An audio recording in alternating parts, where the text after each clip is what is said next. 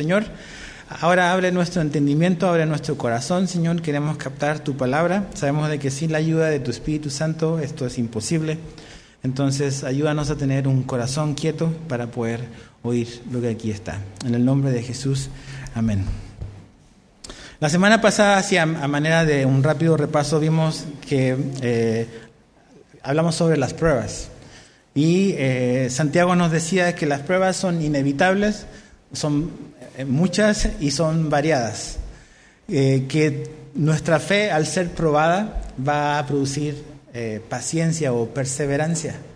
La perseverancia no es en automático simplemente por tener fe. La perseverancia viene cuando la fe es probada se viene y se produce paciencia o perseverancia. Pero que podemos alegrarnos en medio de la, de la prueba. ¿Por qué?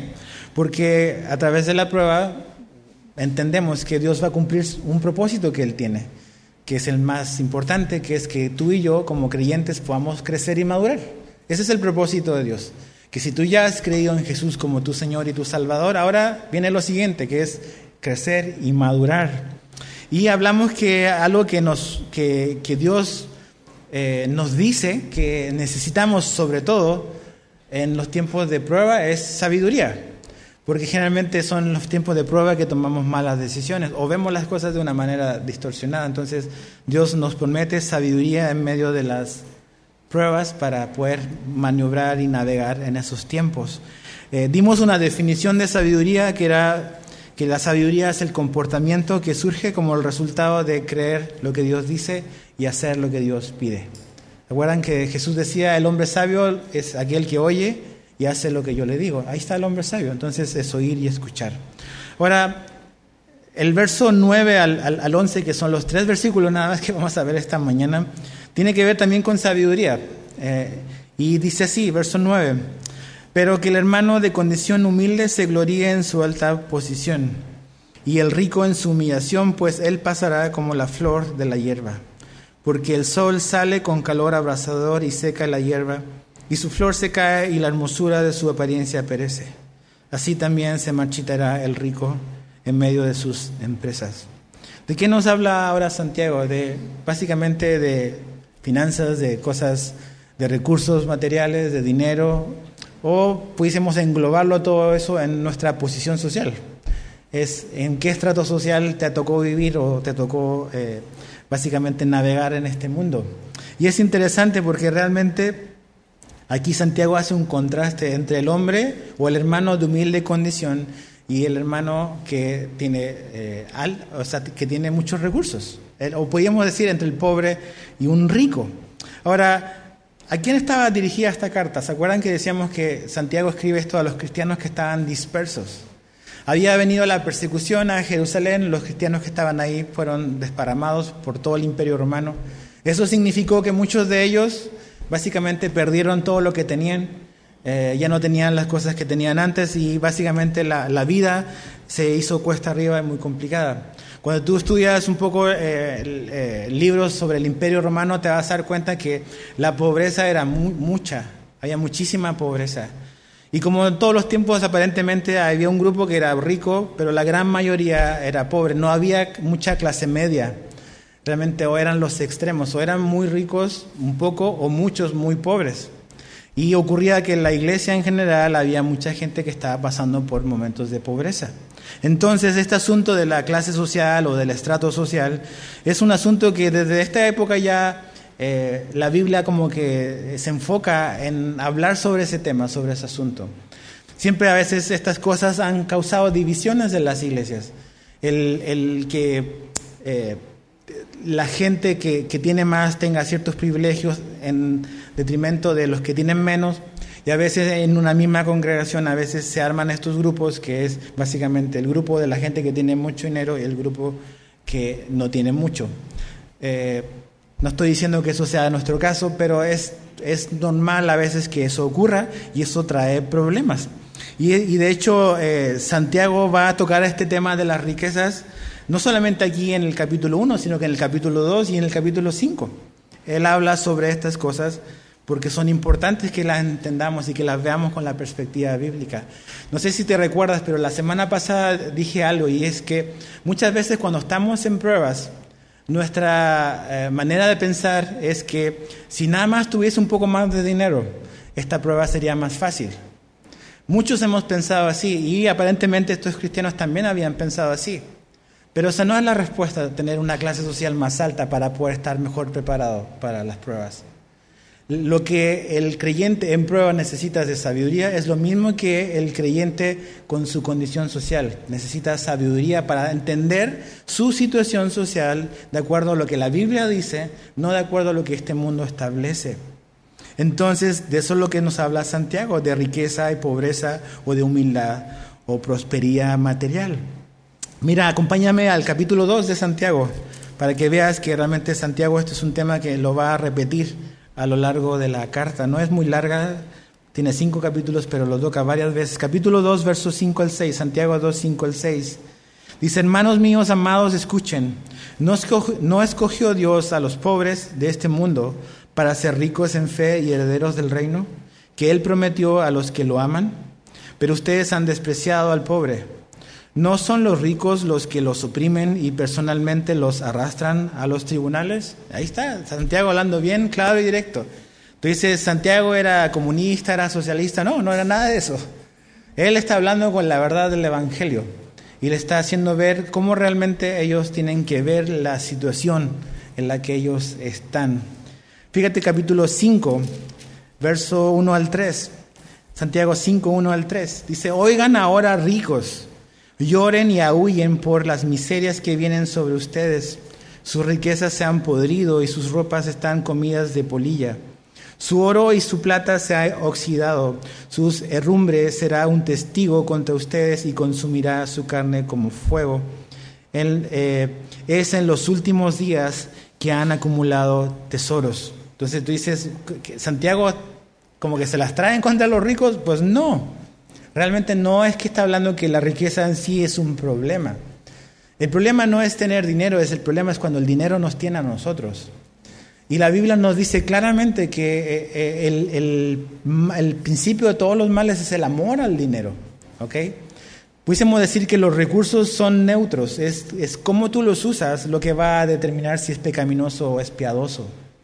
Entonces aquí volviendo al capítulo, eh, capítulo 1, Santiago dice lo siguiente, pero que el hermano de condición humilde se gloríe en su alta posición. Aquí va y habla de algo que es totalmente eh, contracultural. ¿Se acuerdan? La semana pasada dijimos que es contracultural cuando alguien te dice, en medio de las pruebas, alégrate.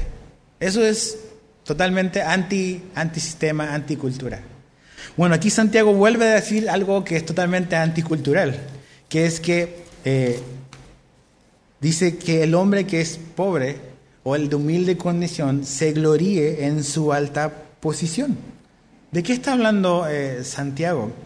Está diciendo que el hermano o el creyente que tiene una condición social que es baja, tiene que ponerse y comenzar a ver su situación desde una perspectiva bíblica. Desde, como todas las cosas en la vida, de un cristiano debemos de verlas con la perspectiva bíblica, no con la perspectiva terrenal o lo que nuestra cultura nos quiere hacer creer, sino desde la perspectiva bíblica. Y él dice que ese hermano debe de recordar que su posición, aunque económicamente o socialmente pueda ser baja, su condición y su posición espiritual es alta, es alta. Entonces es, es algo como que Santiago está diciendo que que él se le ocurrió y que él lo sacó ahí como que debajo de la manga y como que él está hablando de cosas que nada más él habla, no. Cuando tú ves la Biblia te vas a dar cuenta que Jesús dejó muy claro cuál debiese ser nuestra perspectiva sobre los bienes materiales, por ejemplo. Entonces acompáñame a, leer lo que dijo Jesús en Mateo 6. Cuando estudiamos nuestra serie sobre la ansiedad, estuvimos en ese capítulo en Mateo, el primer libro del Nuevo Testamento. Ve ahí conmigo. Mateo 6, verso 19 al, 20. Jesús en este sermón, como, conocido como el Sermón del Monte, él habla de, todo. Y una de las cosas que él habla es, cuál debe ser nuestra postura y nuestra posición sobre el dinero y sobre los recursos. Y fíjate lo que él dice, Mateo 6, verso 19 al 20. Dice, no acumuléis para sí tesoros en la tierra donde la polilla y el herrumbre destruyen, y donde ladrones penetran y roban, sino acumulen tesoros en el cielo, donde ni la polilla ni la herrumbre destruyen, y donde ladrones no penetran ni roban. Porque donde esté tu, donde esté, eh, tu tesoro, allí estará también tu corazón. Y bájate al verso 25, dice, por eso les digo, no se preocupen por su vida, qué comerán o qué beberán ni por su cuerpo que vestirán. ¿No es la vida más que el alimento y el cuerpo más que la ropa? Ahí está claramente Jesús deja muy, muy claro desde un inicio a sus discípulos o a la gente que quiere seguirlo. ¿Cuál es la, perspectiva correcta que debemos de tener como cristianos sobre las cosas materiales? Y él, él dice, esta vida no se trata de acumular tesoros aquí. Ahí está. O sea, sin anestesia, muy directo, muy, muy claro. No se trata de hacer tesoros en la tierra. No que los tesoros no sean importantes, pero los de aquí no son importantes. Los tesoros importantes son los que hacemos en el cielo. Entonces, esto en nuestra sociedad, en nuestra cultura, es como un balde de agua fría. Porque vivimos en una sociedad consumista. Se viene el buen fin. ahí vamos a andar todos mirando qué vamos a comprar, en qué vamos a gastar el dinero que no tenemos. ¿En qué nos vamos a endeudar a 6, 12 meses? No digo que nos salgan cosas que a lo mejor pueden ser útiles, no sé. No quiero satanizar eso porque no se trata de eso. Pero finalmente Jesús nos deja muy, claro que un cristiano que entiende quién es Jesús y quién es Él a la luz de quién es Jesús, no se trata de acumular tesoros aquí. Mira lo que Jesús dice en Lucas, acompáñame a Lucas, dos libros después de Mateo, hacia tu derecha, avanza conmigo, Lucas capítulo 12, verso 15. Lucas 12, 15.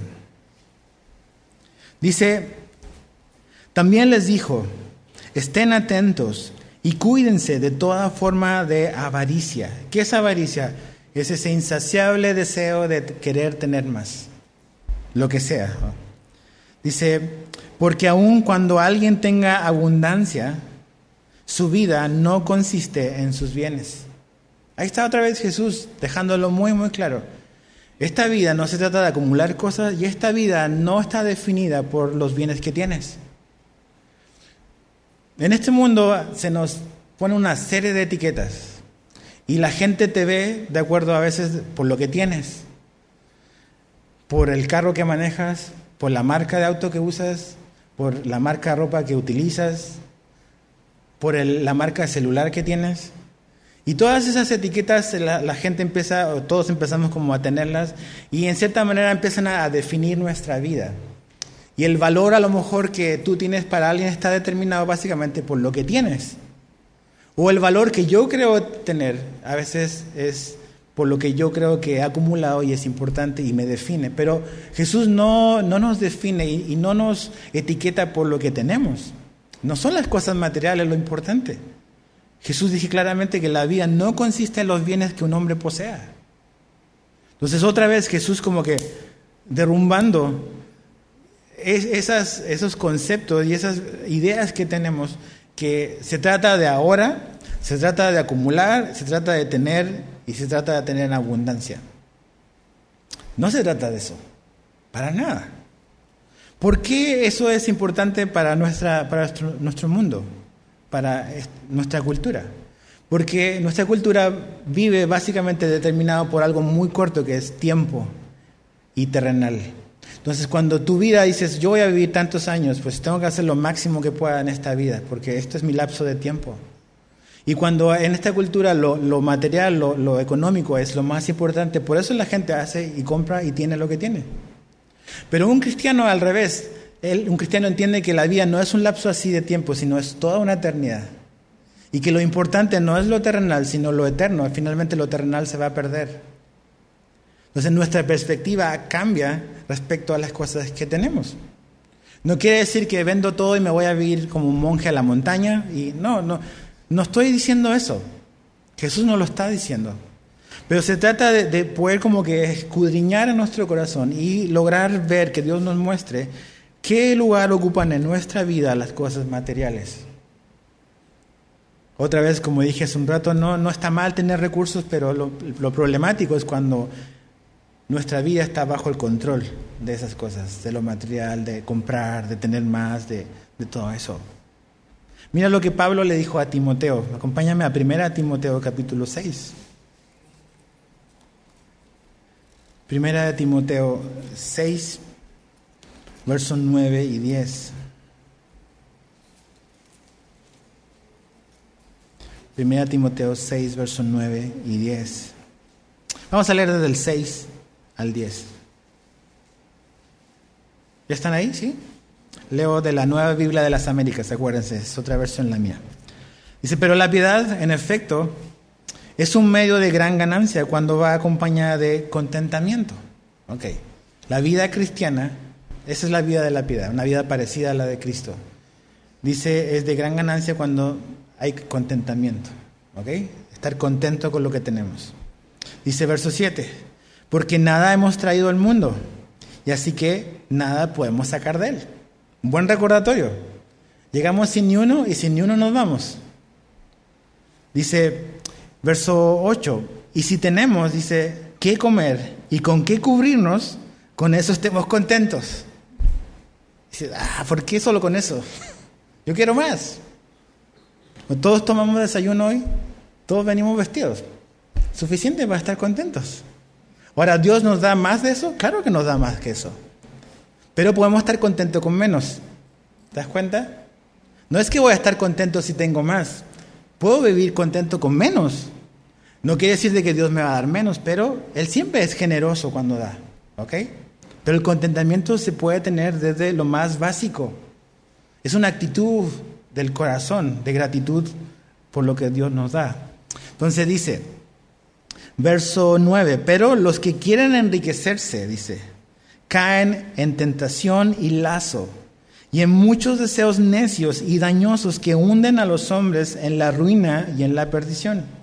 Porque la raíz de todos los males es el amor al dinero, por el cual, codiciándolo algunos, se extraviaron de la fe y se torturaron con muchos dolores. Algo que me llama mucho la atención eh, que dice aquí eh, Pablo está eh, en el verso 9, dice, pero los que quieren enriquecerse, no está hablando en contra de los ricos, sino que contra cualquiera que, siendo cual sea su condición, quiere enriquecerse. A veces pensamos que Dios está en contra de los ricos y solo a favor de los pobres por ser pobres y está en contra de los ricos simplemente por ser ricos. Ese no es el problema. Ese no es el problema de Dios. El problema que Dios nos confronta es con nuestra, nuestra avaricia. Tú puedes, yo puedo tener, o a lo mejor no tener un solo quinto en mi bolsillo, pero ser el hombre más avaro que existe. La avaricia no es un asunto de clase social, es transversal. Aquí está como que delatando o exponiendo una persona, sea cual sea la condición, que quiere enriquecerse. Que, toda su vida piensa nada más en tener, tener, tener más, porque no está contento, no está con contentamiento con lo que Dios le ha dado. Y eso es un pecado. Y es una trampa en la cual esa persona va a caer. Porque dice, pero los que quieren enriquecerse caen en tentación y en lazo. No dice quizás caigan, sino dice caen. Y evidentemente, cuando el dinero es lo más importante para ti, para mí, yo voy a hacer lo que sea para obtenerlo, trampa incluida. Engañar, mentir. Entonces, tengo que tener cuidado, porque mi corazón es muy engañoso. Nuestro corazón es muy engañoso. Entonces, ¿cuál es la, perspectiva de Jesús? No acumules tesoros acá. La vida no se trata de lo que tienes. Acumula tesoros en el cielo. Ahí nadie te los va a poder robar. Ese es el banco más seguro que hay. y te va a dar dividendos por la eternidad. Eso es lo que tenemos que hacer. Ahora, ¿qué le dice específicamente, volviendo ahí a, Santiago, al, al, hermano que es de humilde condición? Dice que él debe de gloriarse en su alta posición. La palabra gloriarse quiere decir, algunas versiones lo ponen como jactarse, incluso algunos lo usan como sentirse orgulloso. Entonces, una paráfrasis de la Biblia lo pone así, el hermano pobre, alégrese porque Dios lo llamó a las verdaderas riquezas. El hermano, que es de humilde condición, que, que, su presupuesto es limitado, que sus recursos son súper limitados, dice que él puede gloriarse y debe de gloriarse. Es algo que debe de hacer. ¿Se acuerdan que cuando comenzamos Santiago dije que Santiago tiene muchos verbos imperativos? ¿Se acuerdan? Un verbo imperativo es un mandamiento, es una acción que debe de ocurrir. El autor lo está diciendo, esto es lo que debes de hacer. No es nada más como una opinión, es como una instrucción. Y este, eh, cuando dice gloríese, es un verbo imperativo. Santiago le está diciendo a los hermanos que tienen una mala economía, ustedes tienen que alegrarse, aún en medio de la situación y la condición social en la que están. ¿Por qué? Porque realmente su posición verdadera es una posición alta en el reino de Dios. Muy interesante. La solución que Santiago da al humilde no es enriquecete. ¿Te das cuenta? No es la solución. La solución no es hacer al, que no tiene nada más millonario y al millonario hacerlo pobre. La Biblia no habla de eso.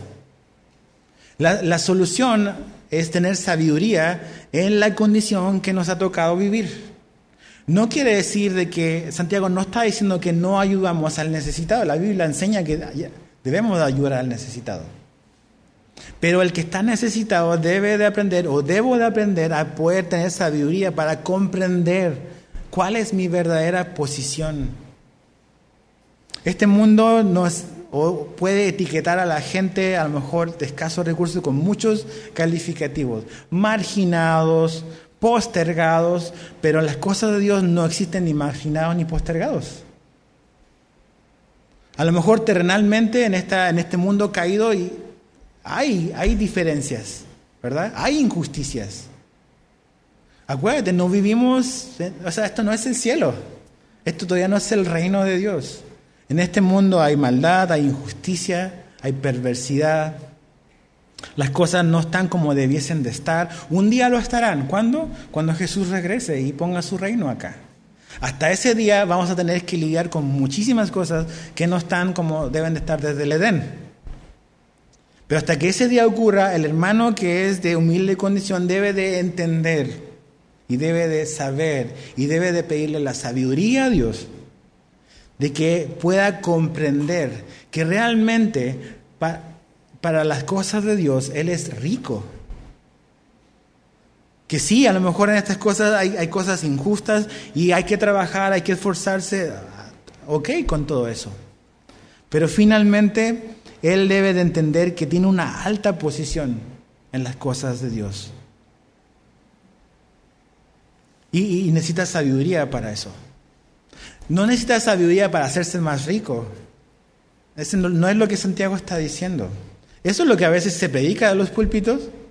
No, nada más ven a Dios y, da más, y si tú das más y, esto, Dios te va a dar más y te vas a, te vas a hacer eh, millonario, vas a ser rico y Dios te va a prosperar. Y, ¿Y por qué eso pega tanto hoy en día? ¿Te has puesto a pensar en eso? ¿Por qué esas iglesias están llenas de gente? Porque apela a nuestra carne. Porque todos queremos tener más. ¿A poco no estarías contento si, Dios, si alguien te dice, Dios quiere verte millonario y rico? ¿A poco no suena tentador eso? Dios te, te va a dar un cheque en blanco y tú ponle el número y yo te lo voy a dar. ¿Sabes por qué es popular eso? Porque eso apela a nuestra carne, a nuestra avaricia. En el fondo, muy en el fondo, o no tan en el fondo, amamos muchísimo el dinero. Todos nosotros. Es un gran ídolo que tenemos a veces en nuestra vida. Nos pueden decir muchas cosas, pero cuando nos tocan la, cartera, ahí aullamos. Dios no necesita tu dinero. Dios no está quebrado ni pobre. Ni este COVID, ni esta pandemia lo ha dejado en la bancarrota. Dios no anda mendigando nuestro dinero. Todo es de Él. Él es dueño del oro y de la plata. Él creó este universo. Pero nosotros tenemos que tener la perspectiva correcta.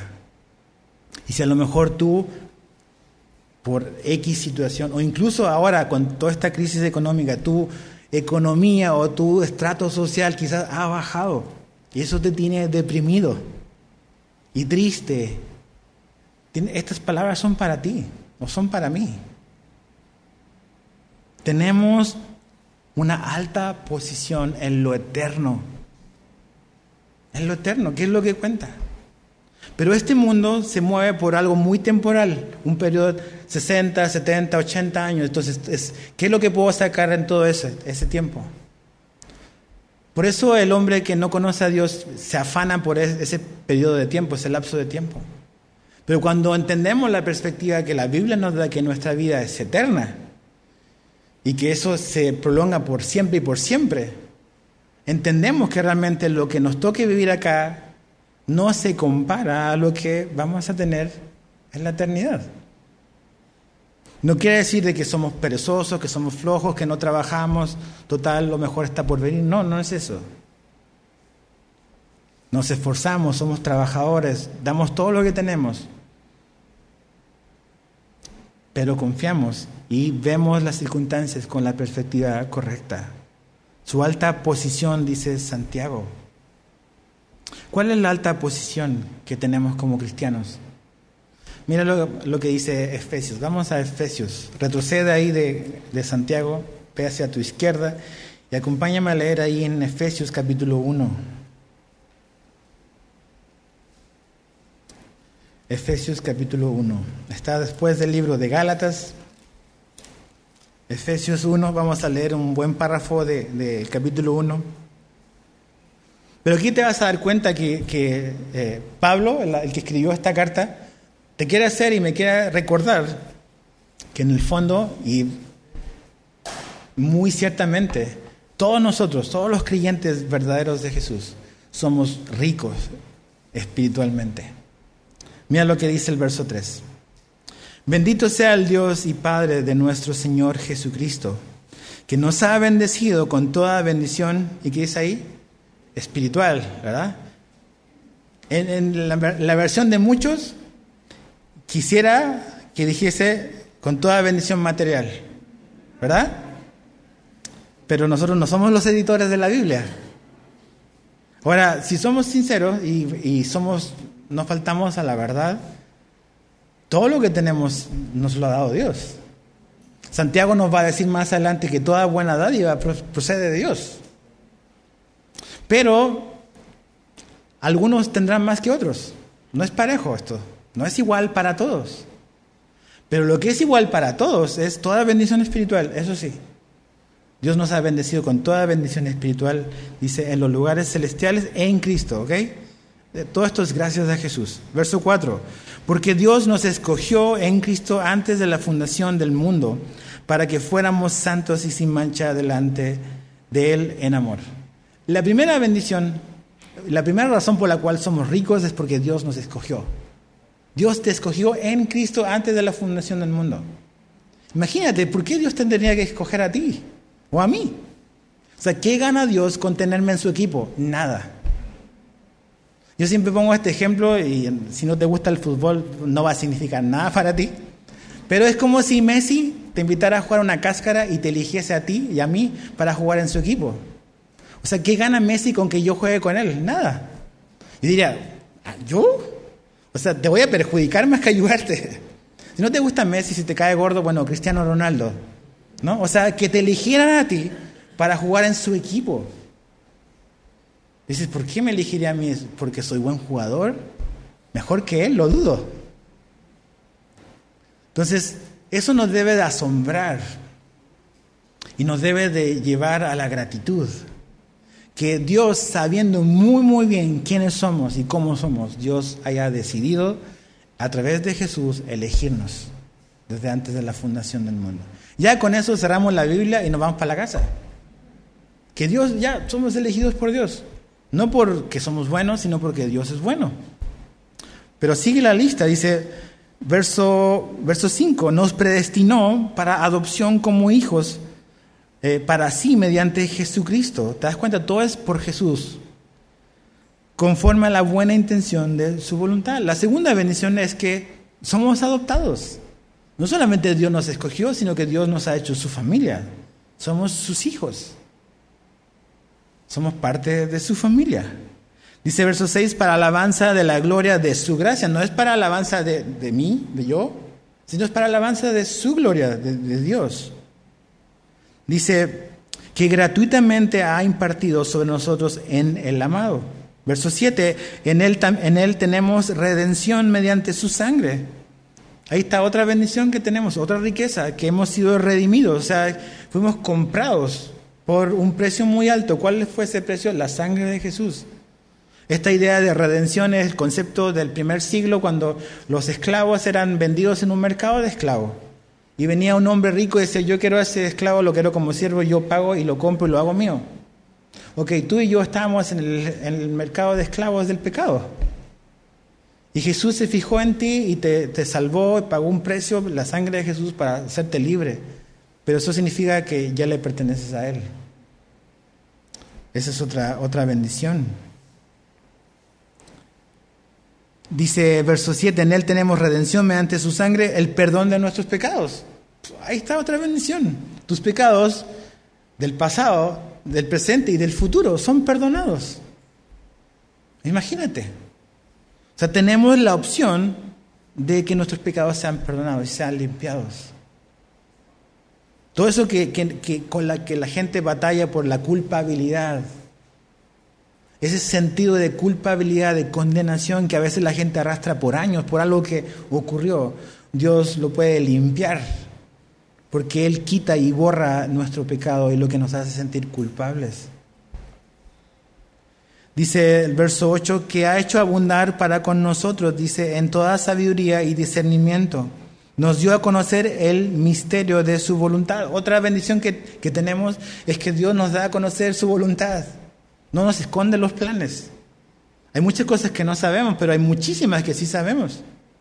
Es una bendición, es una riqueza que tiene cada cristiano, que Dios nos revela cuál es su voluntad.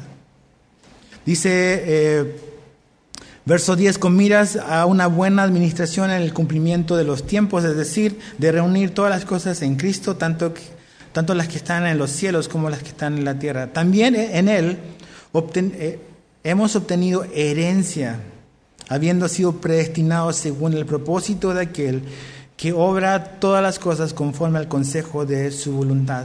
¿Cuál otra bendición tenemos? Tenemos una herencia. Una herencia en los cielos, no en esta tierra. Somos altamente privilegiados. Verso 13, en él también ustedes después de escuchar el mensaje de la verdad, el evangelio de su salvación y habiendo creído, fueron sellados en él. Ahí está otra bendición que tenemos tú y yo por ser cristianos. Hemos sido sellados por Dios. ¿Por qué un sello es importante? Porque para un rey su anillo era su sello de, como de seguridad. Cuando había un documento oficial o había una propiedad y, un, y eso era sellado, eso significaba que eso no se podía tocar, no se podía hacer nada, no se podía abrir porque le pertenece al rey. Dios también nos ha sellado a nosotros y su sello es el Espíritu Santo. O sea, le pertenecemos a Él. Él va a venir por nosotros. Entonces, todas estas cosas, que son bendiciones espirituales, están disponibles para cada cristiano. Entonces, ¿cómo caminarías tú? ¿Cómo bajarías tú esta escalera? ¿Cómo subirías esta escalera si tú supieses que en la cuenta de tu banco hay 100 millones de dólares. ¿A poco no caminaría distinto? Así confiado. O sea, ¿a qué le temo? Tengo un montón de recursos, ¿verdad? Entonces, ¿por qué como cristianos, teniendo todos estos recursos, a veces andamos así? Derrotados, amargados, porque no tenemos la menor idea a veces de lo que tenemos. Somos ricos espiritualmente. Tú no es que no tengo para, apenas tengo para pagar mi renta. Eres rico espiritualmente. Porque Dios va a proveer por ti, Él nos promete que Él va a proveer por nosotros. Lo vimos cuando estudiamos sobre la ansiedad. Echa tu ansiedad sobre Él. Él alimenta a los aves que valen mucho menos que tú para Él. Él cuidará también de ti. Entonces, somos ricos. Ah, van así, el pastor se hizo de la prosperidad ahora, no. Ricos espiritualmente. Entonces, la solución para el, hermano que es de humilde condición es recordar quién es Él en Cristo. Todo lo que tiene en Jesús. Y que este, este lapso de tiempo a lo mejor es, es, corto, es pasajero en comparación a lo que tiene. Entonces, el hombre que es de humilde condición necesita sabiduría para ver las cosas como debe de verlo. Pero el hombre rico también necesita sabiduría. Y mira lo que Santiago le dice, verso 10 y 11. Volviendo ahí a Santiago, dice, y el rico en su humillación, ¿en su humillación qué? También puede gloriarse. Es la misma idea. Dice, y el rico en su humillación, pues él pasará como la flor de la hierba porque el sol sale con calor abrasador y se seca la hierba y su flor se cae y la hermosura de su apariencia perece. Así también se marchitará el rico en medio de sus empresas. El rico también puede gloriarse, pero no en su riqueza, sino en su humillación. Mira cómo lo pone J.B. Phillips, él pone este versículo de la siguiente manera. Dice, los ricos pueden alegrarse de que Dios les haya mostrado su pobreza espiritual porque el rico como tal se marchitará en tanto, eh, con tanta seguridad como las flores de verano. Un día el amanecer trae un viento abrasador, la hierba se seca y de inmediato y todos eh, y también todas las flores. Toda esa hermosura eh, vista se destruye. Con la misma seguridad el rico y todos sus extravagantes caminos caerán en la ruina de la decadencia. Ok, la solución no es ni hacer al, al, pobre millonario ni al millonario hacerlo pobre. Esto no es socialismo. Ok. Jesús no era un revolucionario, no. La solución es que el hombre humilde necesita sabiduría para entender cuál es su verdadera posición, pero el hombre rico también necesita sabiduría. O el que tiene más, el que es próspero materialmente. ¿Cuál es la perspectiva que el hombre rico también debe tener? Que todo lo que tiene es temporal y pasajero. Esa es la sabiduría que él debe tener, que todo lo que tiene es temporal y es pasajero. Otra vez, la misma perspectiva de Jesús, no hagas tesoros en la tierra, haz tesoros en el cielo. La tierra es temporal, el, el, el hollín, el ladrón, todas esas cosas te van a, a robar, te van a, vas a perder lo que tienes. Pero en el cielo si tú inviertes tus recursos, tu tiempo, tus talentos en lo eterno, ahí jamás nadie ni nada te lo va a robar. Entonces el rico debe tener esa perspectiva, la perspectiva de Jesús. No hagas tesoros aquí. Entonces, ¿cuál es la sabiduría que necesita el que tiene mucho? Recordar que todo esto es temporal. Y es muy difícil, ¿verdad? Las cosas materiales son muy tentadoras. Son muy tentadoras. Entonces, ¿qué es lo que pasa? Que a veces se nos olvida que las cosas son temporales. Y, vivimos vidas o vivimos pretendiendo tener un estatus social que no tenemos. Entonces vivimos endeudados porque queremos tener o vivir una vida que no hemos sido llamados a, vivir. Entonces, ¿por qué a veces me endeudo. No digo que sea todo el caso, pero a veces nada más es por tener más, por aparentar más, por relacionarme con cierto tipo de gente, por obtener ciertos trabajos, hay que mantener cierta imagen. Pero vivimos endeudados, esa deuda no nos permite ser generosos, no nos permite dar al necesitado, a la iglesia, a las necesidades, no nos permite. ¿Por qué? Porque estamos viviendo una vida que no nos corresponde vivir. Y tenemos todas nuestras tarjetas de crédito hasta el tope porque estamos queriendo vivir una vida que no nos corresponde. Entonces, estamos echando todos nuestros recursos en algo que es temporal, que se va a perder, que no te vas a poder llevar ni tú ni yo cuando nos muramos. Veía en estos programas bastante como que eh, sí, poco cómicos de Estados Unidos hace un par de años, de un hombre millonario de Texas que lo que él más amaba era su Cadillac convertible rojo. Y él pidió que él, donde él se fuera al más allá, él quería irse con su carro. Y él pidió que lo sepultaran a él con su carro también dentro de la fosa donde él lo iban a poner. Él quería llevarse su carro. Como los faraones, ¿no? Que le ponían todas las cosas No nos vamos a llevar nada, absolutamente nada. Entonces vale la pena perder mi vida tratando de ganar el mundo si pierdo mi alma a cambio. O sea, ¿qué es lo que hace que tú te levantes todos los días? ¿Qué es lo que te motiva? ¿Por qué te levantas? ¿Por, qué haces lo que haces? ¿Nada más por tener más? ¿O por qué? Si trabajamos la Biblia, no fomenta la pereza ni nada de eso. Pero ¿cuál es el lugar que tienen las cosas terrenales y materiales en nuestra vida? Eso es lo que debemos de examinar en nuestro corazón. Porque realmente este asunto como que de dinero y todo eso es algo donde a todos nos aprieta, absolutamente a todos nosotros. El dar, el dinero, las cosas que compramos, todas esas cosas.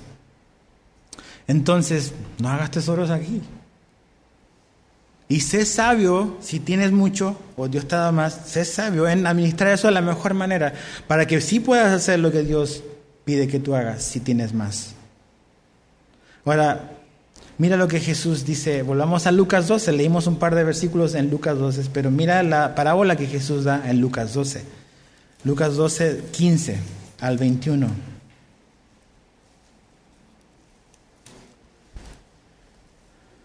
Lucas 12, 15 al 21. Dice, también les dijo, estén atentos y cuídense de toda forma de avaricia, porque aun cuando alguien tenga abundancia, su vida no consiste en sus bienes. Eso lo leímos hace un rato, pero fíjate. Entonces les contó una parábola. La tierra de cierto hombre rico había producido mucho, y él pensaba dentro de sí, ¿qué haré ya que no tengo dónde almacenar más mis cosechas? Entonces dijo, esto haré, derribaré mis graneros y edificaré otros más grandes, y allí almacenaré todo mi grano y mis bienes. Y diré a mi alma, alma, tienes muchos bienes depositados para muchos años, descansa, come, bebe, diviértete. Pero Dios le dijo, necio Necio, dice. Esta misma noche te reclaman el alma. ¿Y ahora para qué será o para quién será lo que has provisto? Así que así es el que acumula tesoros para sí y no es rico para con Dios. Si no tengo mucho, voy a derrumbar, voy a hacerlo más grande para tener más, porque ya voy a disfrutar, voy a pasarla bien. Y Dios le dice, eres un necio porque no tienes la menor idea de que hoy te mueres. Así. ¿Por qué? ¿Por qué este hombre hace eso? Porque no tiene la sabiduría que necesita para entender que las cosas materiales son pasajeras, son temporales. Y Dios nos da las cosas para que las disfrutemos absolutamente. Eso lo dice Pablo en, Timoteo. Dios nos da abundantemente para que disfrutemos. Más la línea a veces es muy, muy delgada en que cuando una bendición se transforma en casi casi una maldición, o sea, ya lo, que tenemos ya se apoderó de nuestro corazón, de nuestra lealtad, de nuestros afectos. Entonces tú y yo necesitamos examinar nuestro corazón. Porque tú puedes decir, no, yo no tengo nada, pero eso no tiene nada que ver, la codicia y la avaricia con lo que tienes o no. Es, no importa si tienes mucho o poco, puedes ser la persona más avara del mundo. Entonces, ok, ¿qué es lo que debe de hacer el hombre que tiene más? El hombre que, que, que Dios, por su gracia, ha provisto que esa persona tenga más económicamente. ¿Qué es lo que debe hacer? Mira, eso es lo que dice 1 Timoteo 6. Vamos a 1 Timoteo 6. Primera de Timoteo 6, verso 17 y al 19. Dice, a los ricos eh, en este mundo. Ok, Pablo le está hablando a hermanos cristianos que son ricos terrenalmente, que tienen abundancia. Dice, a los ricos en este mundo, enséñales que no sean altaneros. A veces el dinero te hace ser orgulloso. y te hace tener una actitud así arrogante. Dicen, no, no sean altaneros ni pongan su esperanza en la incertidumbre de las riquezas. O sea, ahí las riquezas son inciertas. Entonces, no pongas tu confianza en algo que es incierto. Dice, sino en Dios, el cual nos da abundantemente todas las cosas para que las disfrutemos. Que Dios es, es bien buena onda. Él te ha dado lo que tienes para que lo disfrutes, mas no para que pongas tu confianza en eso. Dice, enseñándoles a quién? A los ricos en este mundo, cristianos, que hagan bien, que sean ricos en buenas obras, generosos y prontos a compartir, acumulando para sí el tesoro de un buen fundamento para el futuro, para que puedan echar mano de lo que es en verdad, o lo que es verdad es vida. Entonces ahí está, como un hombre que es próspero o como el que tiene más puede hacer tesoros en el cielo, siendo generosos, dando abundantemente con generosidad al que no tiene, las necesidades del ministerio, o sea, hay muchísimas cosas. Pero ahí está otra vez, es a veces no, no, no queremos dar o no damos porque estamos rodeados de deudas. No porque Dios ha fallado en proveerte, es porque yo he fallado en mal administrar lo que Él me ha provisto. Y entonces estoy endeudado por todas partes y no puedo ser generoso, porque he tomado malas decisiones con mis finanzas. ¿Cuál es un error que todos cometemos? Y es que pensamos que todo lo que Dios nos da significa en automático que lo puedo gastar en lo que yo quiero. Y no es así. Todo lo que yo tengo no me pertenece, ni te pertenece a ti, sorry. Le pertenece a Dios. Él es dueño de todo el oro y toda la plata. Él, todo lo que tú tienes, todo lo que yo tengo, le pertenece a Él. Él nada más me ha hecho a mí y a ti administrador. Y la Biblia dice que el que es administrador debe ser hallado fiel en todo lo que hace. Entonces, ¿por qué? Porque esto es algo muy importante que a veces no pensamos. Es que un día vamos a rendir cuentas ante Dios. Tú y yo nos vamos a parar delante de Jesús y vamos a rendir cuenta de todo lo que dijimos, de todo lo que hicimos y de todo lo que gastamos. Entonces, queremos dar buenas cuentas ese día que Jesús nos pida cuentas. Tenemos que pensar en eso. Porque si no vamos a ser avergonzados ese día. No que vamos a perder la salvación. No tiene nada que ver con salvación. Tiene que ver con recompensa, con un galardón. Entonces, pensemos en estas cosas. Dios me da en abundancia, tengas lo que tengas, para que también puedas dar a los demás y puedas dar a lo que Él quiere que tú des o que yo dé. Pero necesito ser sabio. Necesito sabiduría. A veces pensamos que, solamente los que tienen más son los llamados a dar, y no es así. La Biblia nos llama a dar a todos. Cuando Jesús una vez estaba en el templo con sus discípulos, dice que había una mujer viuda que echó un centavo, una monedita. Y Jesús le dice, esa mujer dio más que todos aquí. ¿Por qué Jesús dice eso a esa mujer? Porque dice que ella dio todo lo que tenía. No es el número de ceros lo que impresiona a Dios después del número. No es eso. Lo que agrada a Dios es, es cuánto nos costó lo que vamos a dar. ¿Cuánto nos costó? Cuando David va a comprar el pedazo de tierra para, porque él quiere edificar el, el templo, se lo quieren regalar y dice, no, no, no, yo no voy a ofrecerle nada a Dios que no me haya costado. Ahí está. La verdadera adoración en lo que le damos a Dios debe de significar algo para el que lo da. No damos de sobra, no damos por ningún tipo de otra cosa, ninguna otra motivación, ni por manipulación del que está adelante, sino que simplemente damos por gratitud. Porque reconocemos que nada más somos administradores, que debemos de rendir cuentas, que Dios nos ha dado lo que necesitamos, incluso nos ha dado para ser generosos. Ahora, ok, para terminar, vimos un caso de alguien que teniendo mucho, la hizo mal. ¿Okay? La parábola del hombre rico. ¿okay? Pero ahora vamos a ver un caso de un hombre que no tenía mucho, que tenía poco y también la hizo mal. Porque esto no es un asunto en contra de los ricos, es un asunto de la condición humana. Acompáñame a Segunda de Reyes, por favor. Y con esto terminamos. Antiguo Testamento, Segunda de Reyes, capítulo 5. Verso 20 al 27. Aquí el, que vamos a observar es un hombre llamado Giesi, que es el siervo del profeta Eliseo. ¿Ok? ¿Qué es lo que ocurre ahí? Hay un hombre muy poderoso llamado Naamán que está leproso y que oye de que en Israel hay un profeta que puede sanarlo.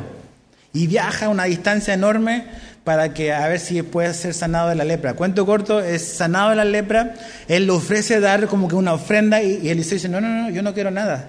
Pero Giesi, el siervo está escuchando. Y mira, verso 20, pero Giesi, criado de Eliseo, el hombre de Dios, dijo, dijo para sí, o sea, quiere decir que está pensando, ¿ok? No está anunciándolo, está pensando. Dijo para sí, puesto que mi Señor ha dispuesto a este Naamán arameo, al no recibir de sus manos lo que él trajo, vive el Señor que correré tras él y tomaré algo de él. ¿Ok? Y Jesse siguió a Naamán.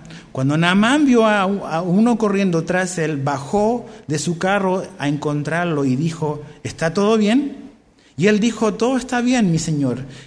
Eh, mi señor me ha enviado diciendo, en este mismo momento, dos jóvenes de los hijos de los profetas han venido a mí de la región montañosa de Efraín. Te ruego que les des 34 kilos de plata y dos mudas de ropa. Y Namán dijo, dígnate aceptar 64 kilos. ¿Ves? El hombre está agradecido. Dios lo sanó de la lepra. Dice, y le insistió y ató 64 kilos de plata en dos bolsas con dos mudas de ropa y los entregó a dos de sus criados y estos los llevaron delante de Giesi. Verso 24, cuando llegó al monte los tomó de sus manos y los guardó en la casa. Luego despidió a los hombres y ellos se fueron. Entonces él entró y se, y se puso delante de su señor y Eliseo le dijo, ¿dónde has estado, Giesi? Y él respondió, tu siervo no ha, ido a ninguna parte. Entonces él le dijo, ¿no iba contigo mi corazón cuando el hombre se volvió de su carro para encontrarte? ¿Acaso es tiempo de aceptar dinero y de aceptar ropa, olivares, viñas, ovejas, bueyes, siervos y siervas? O sea, es como si Eliseo le está diciendo, ¿acaso en tu condición estás insatisfecho con lo que Dios ha provisto por ti? ¿Quieres más? ¿Y así? ¿De eso se trata? Verso 27. Por tanto, la lepra de Naamán se te pegará a ti y a tus descendientes para siempre. Y él salió de su presencia, leproso, blanco como la nieve. Ahí está, el hombre que no tiene nada. Vimos el que tiene mucho y quiere más, y el hombre que no tiene nada y quiere más. ¿Te das cuenta cuál es el problema? Es el mismo. Un corazón insatisfecho. Peligroso. No estoy diciendo que Dios te va a mandar lepra, pero definitivamente eso no honra y no agrada a Dios. Entonces tenemos mucho que examinar nuestro corazón. Vivimos en una ciudad donde todos hemos llegado aquí por distintas razones. Mucha gente viene a esta ciudad por un mejor trabajo con la ilusión del sueño cancunense que ya no sé qué tan sueño será eso, pero y a lo mejor llegaste a esta ciudad pensando que aquí ibas a hacer, tener mejor dinero, más trabajo, mejores oportunidades, y a lo mejor algunos de ustedes sí ha sido así el caso. Pero aquí Jesús te salió al encuentro, ¿no? Y te ha mostrado algo mucho mejor que lo que jamás podías haber soñado, que es vida eterna, gozo eterno, salvación. Pero necesitamos continuar poniendo un, vigilante en nuestro corazón, porque nuestro corazón es muy engañoso. Que Dios nos ayude a ser sabios con lo que Él nos ha dado, Sea poco, sea más o menos, o sea mucho. ¿va? Vamos a orar. Señor, te damos gracias por tu palabra. Gracias porque tú eres bueno con nosotros, Señor. Gracias por Jesús, por Él tenemos todas estas bendiciones, Señor. Nos has bendecido con toda bendición espiritual. Y podemos reconocer, Señor, que todo lo material que tenemos, nuestro esfuerzo quizás no significaría nada si tú no nos hubieses bendecido. Entonces, Señor, humildemente reconocemos que todo lo que tenemos es por ti. Pero, Señor, ayúdanos a, comprender lo pasajero de lo, terrenal, de lo material.